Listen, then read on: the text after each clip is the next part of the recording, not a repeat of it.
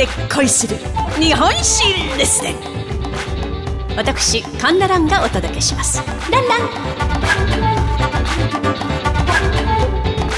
山形有朋の巻。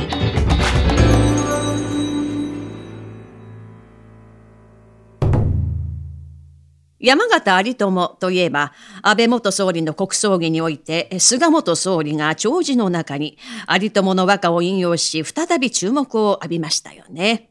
まあ、有朋は初代総理大臣伊藤博文の盟友であり、共に近代日本の礎を作った一人であります。さて、日本陸軍創設の祖と言われました大村益次郎。まあ、彼は皮膚きだるまと言われるほど、まあ、戦における戦略家としては天下一品、軍政家としての才覚も軍を抜いていたと言います。まあ、ところが、志半ばで強靭に倒れてしまう。その志を引き継ぎ、まあ、軍隊の制度を確立させましたのが、今日の主人公、山形有朋。この山形有朋、天保9年、1838年、まあ、幕末でございます。長州藩の下級武士、と言いましても、足軽よりも低い中元の家に生まれます。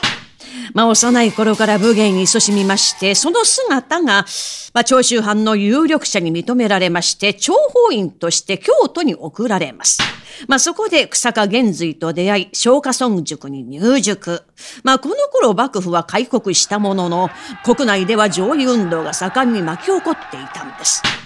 そんな中、高杉晋作が沿岸防備のため騎兵隊を創設。まあ、これは武士だけではなく、農民も町人も漁師も、まあ、誰でも入隊できる組織だったんです。これを知った有友は、身分の低い俺が出世するにはここしかない。とすぐさま入隊。まあ、この騎兵隊でめきめきと頭角を現してゆくのです。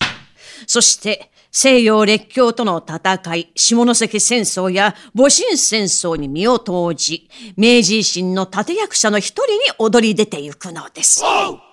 そして明治新政府樹立後の明治2年、1869年、有友31歳の時、西郷嗣道と共にヨーロッパ、アメリカを視察。ドイツを訪れました時、軍事に対する考え方、制度に痛く感銘を受けたのです。そして帰国後、今までのような武士が戦う集団から近代的な戦闘集団へと作り上げていこうと、徴兵制を行ったのです。徴兵制。まあこれは当時の日本にとっては画期的かつ大胆なものだったんです。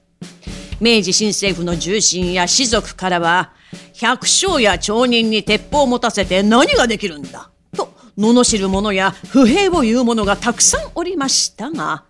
有友はこの徴兵制について確固たる信念と考えを持っていたんです。と言いますのは、かつて騎兵隊を指揮しておりました時、一般から募りました兵隊たちが目覚ましい働きをし、大きな成果を出していたのを目の当たりにしていたからなんです。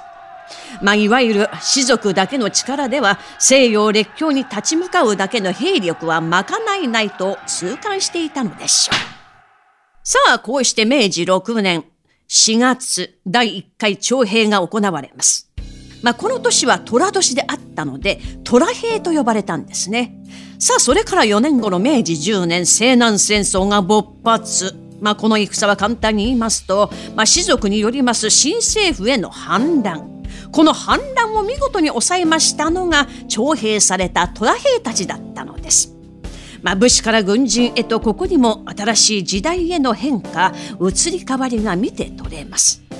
まあ、有友はさらに軍人としての意識を高めるため明治15年1882年軍人直位を起案発布いたします。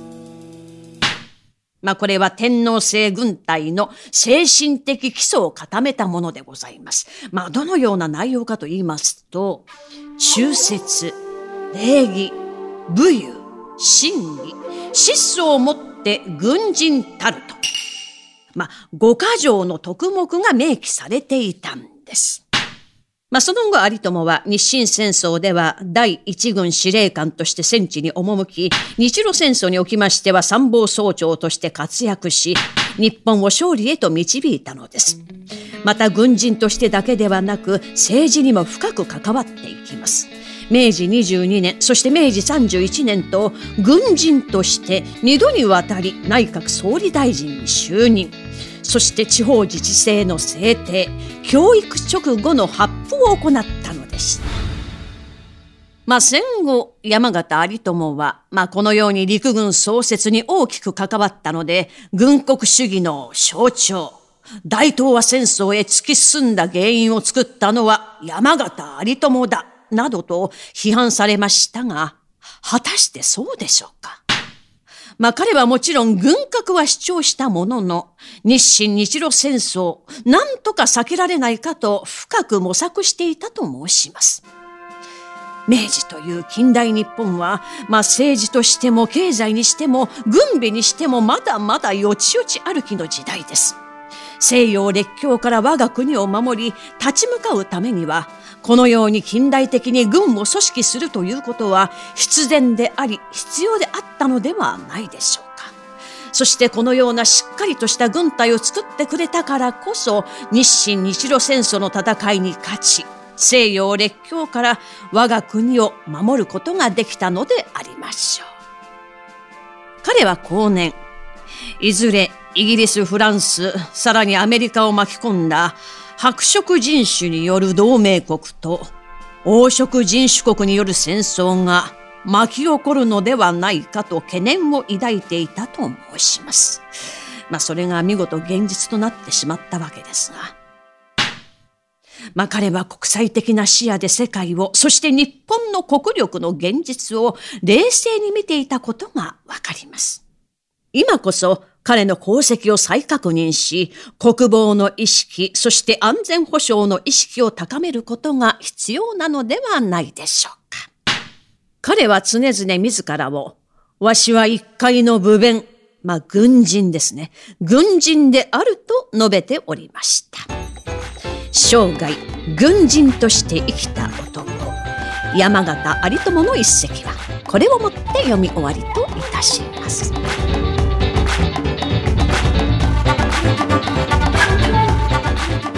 お相手は私講談師神田蘭でございました。ランラン